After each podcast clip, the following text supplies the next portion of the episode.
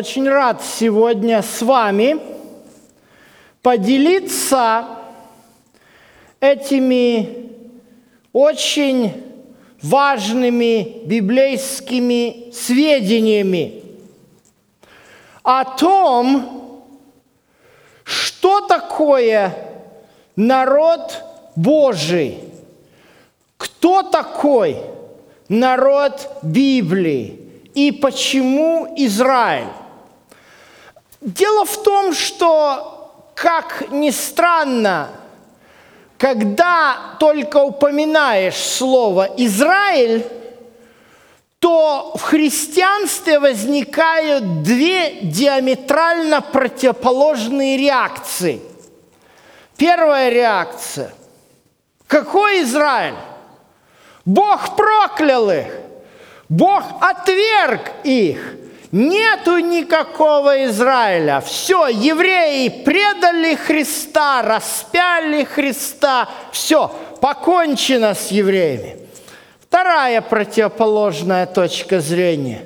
Как же евреи всегда остаются особенным народом, чуть ли не какая-то высшая раса. Знаете, эти две крайние точки, они обе неверны. И поэтому наша цель – показать, что Библия говорит о Божьем народе. И этому будут посвящены лекции, которые вы услышите на протяжении этого семинара – Первая лекция, которую я хочу с вами поделиться, она, ее цель расставить, ну что ли, все точки над «и», потому что мы путаемся. Кто есть кто в библейской истории? Итак, сегодняшняя тема, она расставляет все точки над «и», ее цель определить, собственно говоря, а кто есть кто в библейской истории. Почему мы об этом говорим?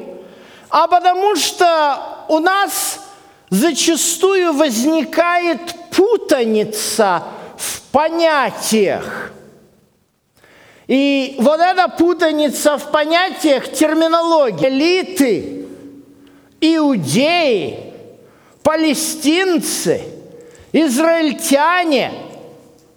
Кто есть кто? Как в этом всем разобраться? Итак, давайте посмотрим по порядку вопросов, которые поставлены. Начнем с термина «еврея». Откуда взялся этот термин? Перед вами библейский текст русской синодальной Библии, где впервые вы можете видеть понятие «еврей». Бытие 14.13 говорит, «И пришел один из уцелевших и известил Авраама, еврея. Что это означает? Почему вдруг, откуда ни возьмись, в Библии после истории творения, истории потопа, грехопадения, Вавилонской башни появляется некий Авраам еврей. Что это такое? Давайте обратимся к первоистокам. И конкретно Бытие 11 глава. Здесь нам сказано, по всей земле был один язык и одно наречие. Двинувшись с востока, они нашли в земле Синаар равнину и поселились там. И сказали друг другу, наделаем кирпичей и обожжем огнем – и стали у них кирпичи вместо камней, а земляная смола вместо извести. И сказали они, построим себе город и башню высотой до небес, и сделаем себе имя, прежде нежели рассеемся по лицу всей земли. Контекст этой истории известен очень многим. Это происходит сразу же после, вернее, через время после потопа, когда потомки Ноя вместо того, чтобы поселиться в разных концах земли, решают сойтись в одно место – для того, чтобы построить э, вот примерно такого вида сооружение, которое было бы для них защитой от возможного потопа, который, несмотря на обещание Божье, э, эти люди, по всей видимости, считали, что должен прийти. И, конечно же, это не понравилось Богу, и мы видим, что Господь, и мы видим, что Он делает. Он говорит, вот у всех у них один язык, и вот что они начали делать, и не отстанут они от того, что задумали делать, так надо пойти и смешать там язык, чтобы они не, один не понимал речи другого.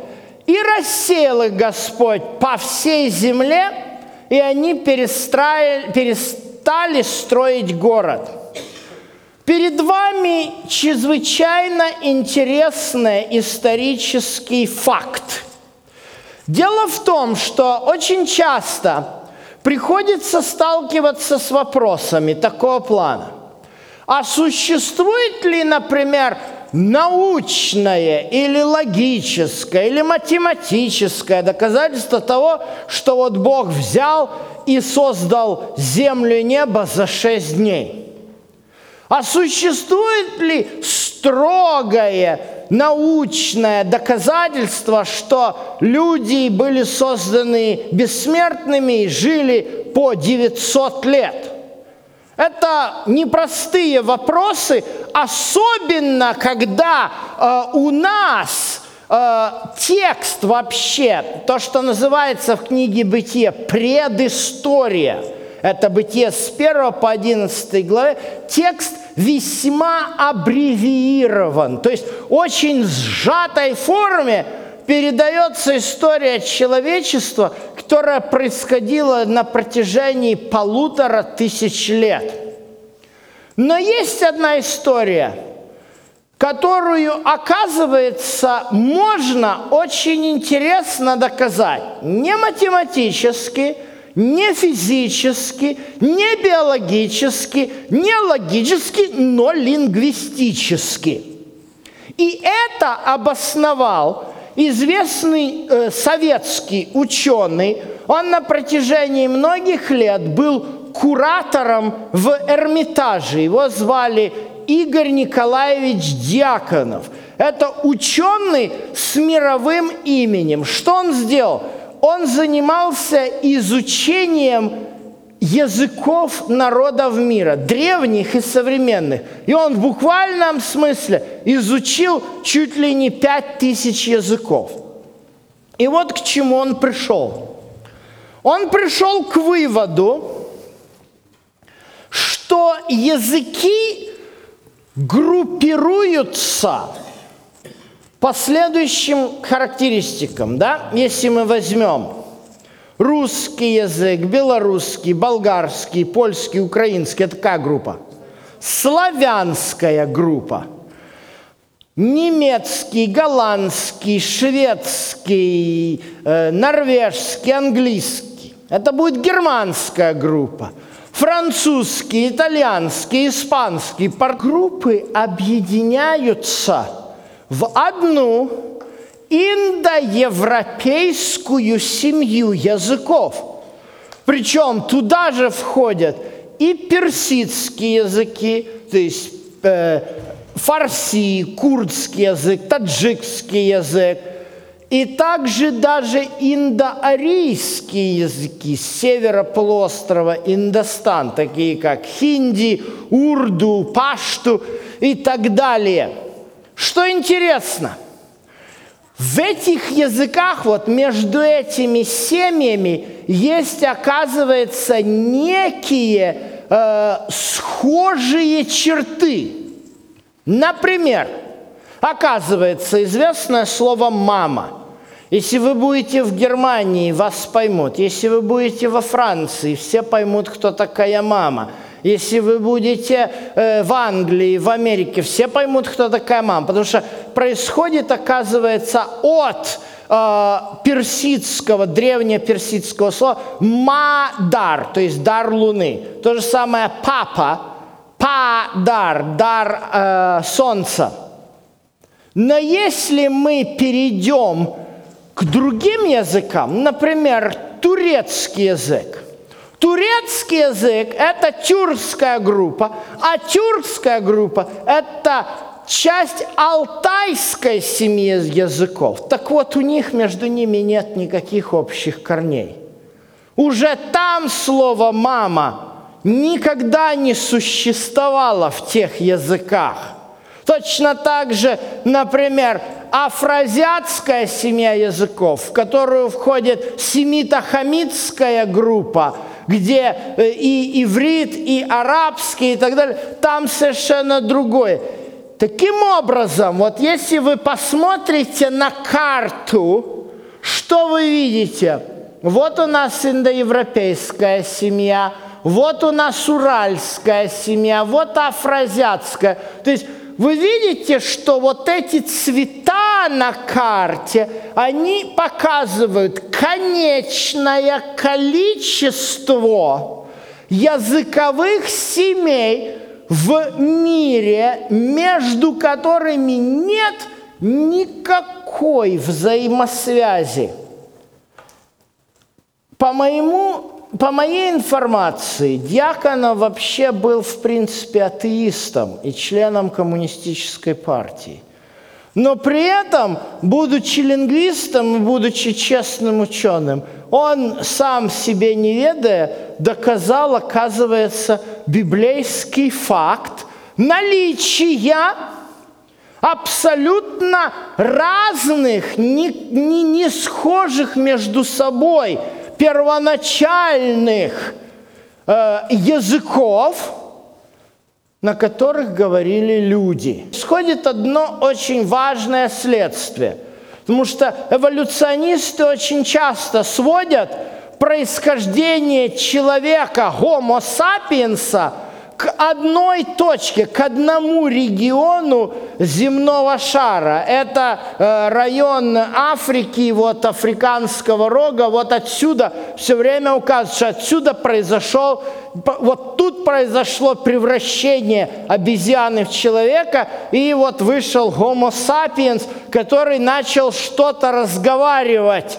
Да, то есть, иными словами, согласно эволюционной теории, речь имеет общий корень, и потом уже от одного общего корня идет все остальное. Не, а, не так, как мы видим из фактов истории лингвистики. Что же происходит дальше? Вот Господь их рассеивает по всему миру, они перестают строить город – и вот что происходит. Давайте посмотрим еще некоторые интересные факты.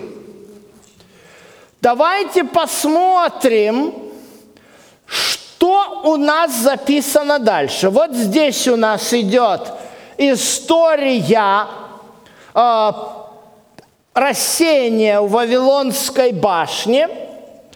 А вот дальше у нас идет родословие Сима. И интересным образом у нас развивается это родословие. Давайте посмотрим. Оказывается, уже один раз эта история родословия звучала. То есть, что получается – Бытие, 10 глава, нам показывает родословие сынов Ноевых. Вот у нас э, начало идет Сим, Хам, Яфет.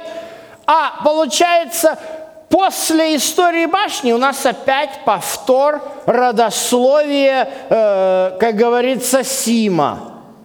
С какой целью это, собственно говоря, делается? Давайте посмотрим, что происходит. Если мы посмотрим на родословие Сима, то мы видим, что в 11 главе, что в 10 главе имена, которые встречаются в родословии Сима, тоже повторяются. Но они повторяются очень интересным образом. Вот посмотрите, что происходит. Если посмотреть на схему библейского повествования, идет Бытие, 11 глава повествования Вавилонской башни, и опять список родословия сынов Ноевых. Чем же обусловлен этот повтор? Давайте посмотрим на список родословия первый, Бытие 10 глава. Посмотрим на него схематически.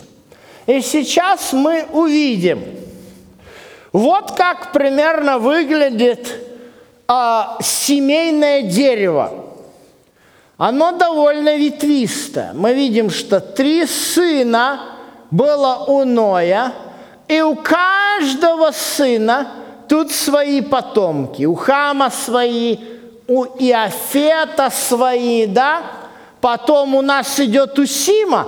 Усима тоже разветвленная такая генеалогическая ветвь.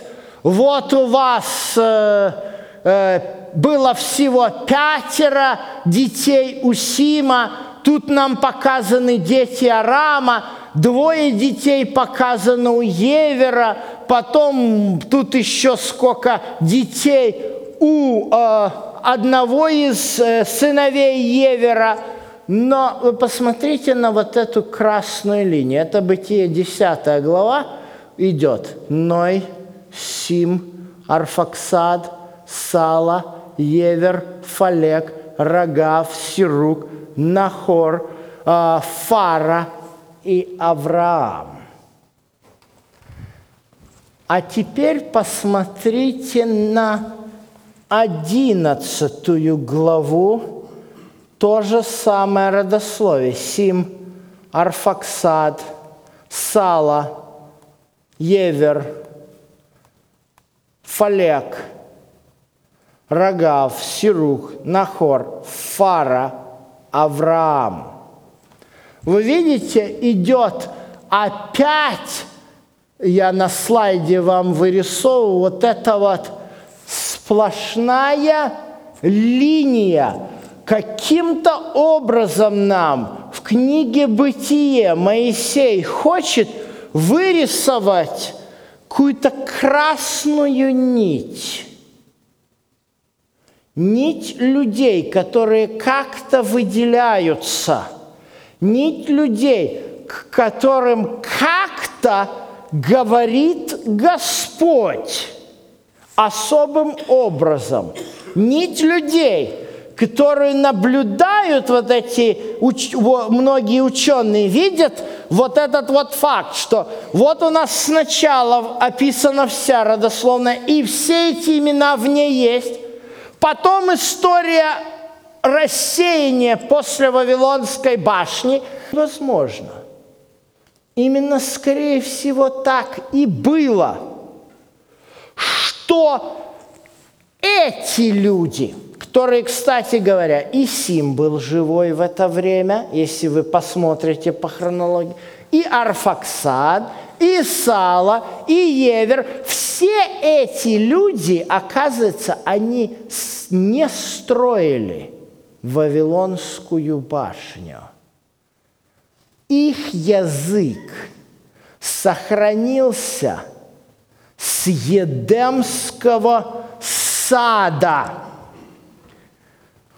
перед вами не что иное, как картина Божьего остатка. Те, которые поверили Божьей клятве, что не наведется больше потоп на землю. Бог пообещал, и они не пошли. Их язык Господь сохранил. И какой это язык, мы увидим чуть позже. А сейчас пойдем дальше в историю, потому что мы начали с Авраама. И дальнейшая история развивается следующим образом. Конец 11 главы книги «Бытие» повествует нам о том, как Фара, у него было трое детей, один из которых умер, и вдруг внезапно нам рассказывается о том, что Фара берет Авраама, сына своего, и всю свою семью для того, чтобы идти в землю хананскую, но не дойдя до земли хананской, они останавливаются в Харане, и Фара там умирает.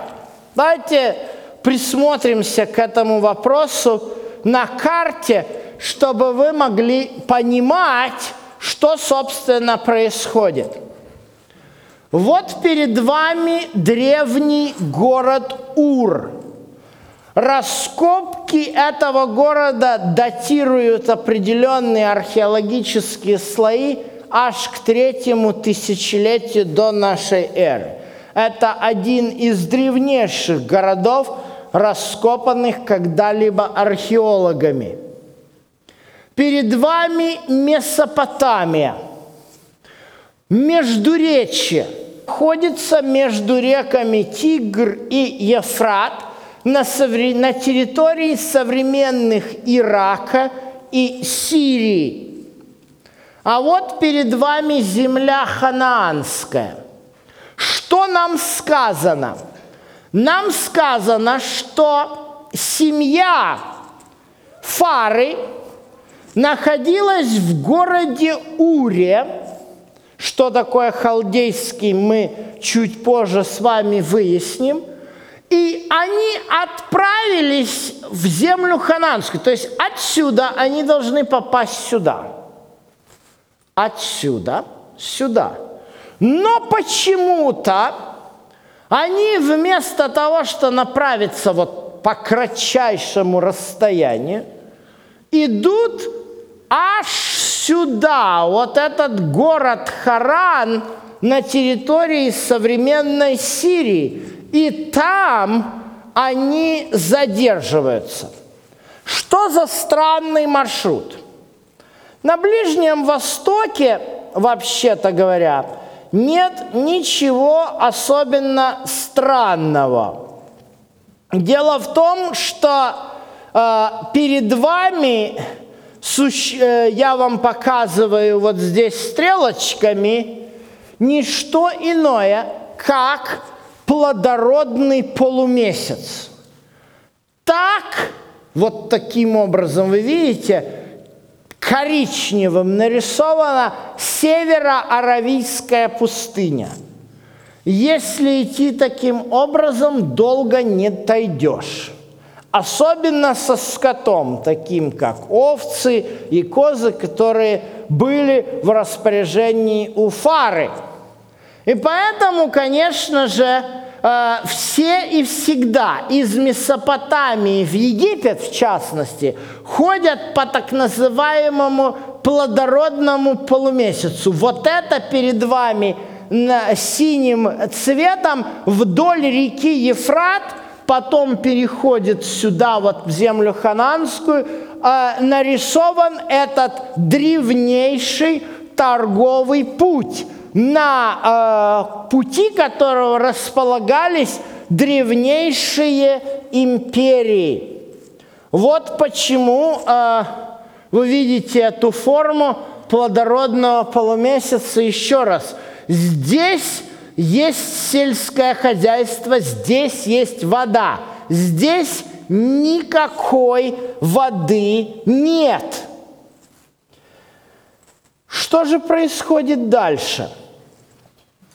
Интересно заметить, что в книге Иисуса Навина упоминается факт о том, что отцы наши, это Иисус Навин говорит про себя, поклонялись иным богам. Иудейская традиция, в частности, развивает это выражение Иисуса Навина и говорит о том, что оказывается, правда это или нет, мы до конца не знаем, но это такое сказание есть, Агада. Оказывается, Фара завел себе мастерскую по изготовлению деревянных идолов. То есть ситуация явно была нехорошая. Это может быть похоже на правду, потому что мы знаем историю, как Ребека, жена Якова, дочь Лавана, которая явля... которая является внучкой Нахора, брата Авраама, да? она из дома вытащила статуэточки идолов. То есть в доме, вот если мы посмотрим, да, у Фары было двое детей, да, живых остались. То есть семье Нахора, который остался в Харане, были идольские статуэтки. То есть там не все было хорошо с поклонением Богу. То есть может быть история о том, что Фара вот не пошел, остался в Харане, занялся вот этим бизнесом по изготовлению э, идольских статуэток. Может быть, он даже и не, сам не верил в этих идолов. Он, может быть, даже и помнил о, о Боге, Отце Небесном, Творце неба и земли. Но, понимаете, зарабатывать чем-то надо было. Это было, понимаете, очень выгодно. Он решил, э, наша вера, наша вера, а вот эти вот статуэточки всяких там мордуков, ашуров, понимаете, покупают, и я буду их изготовлять. Ну, вот таким образом, может быть, и логика была. Но вы видите, оказывается, выходит так, что Фара не выполнил повеление Божье. И вот Авраам э, получает от Бога указание. Выйди из земли твоей, от родства твоего, из дома отца твоего, в землю, которую я укажу тебе. То есть вы видите, Бог обращается уже только к одному из сыновей Фары, к Аврааму, записанному в книге Бытий, откликается на, этот, э, на это приглашение. И фактически Бог ему говорит, оставляй своих родственников, оставляй своего отца, оставляй свою семью, но дальше вот что сказано.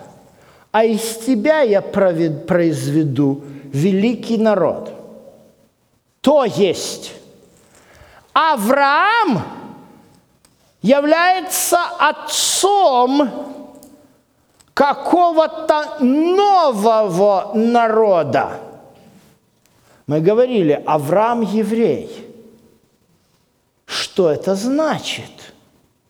Если он отец какого-то нового народа, то получается, если Авраам принадлежал, то есть если мы говорим, Авраам принадлежал еврейскому народу, а от него вышел новый народ, то тогда какой народ вышел от Авраама? Если мы говорим евреи потомки Авраама, то к какому еще тогда другому народу принадлежал Авраам, что он из него, что Бог его из него выводит и говорит, я, я новый народ создам. Видите, какая ситуация? Какой же национальности был Авраам, какой национальности был его брат Нахор, отец Фара? На этот вопрос мы ответим после перерыва.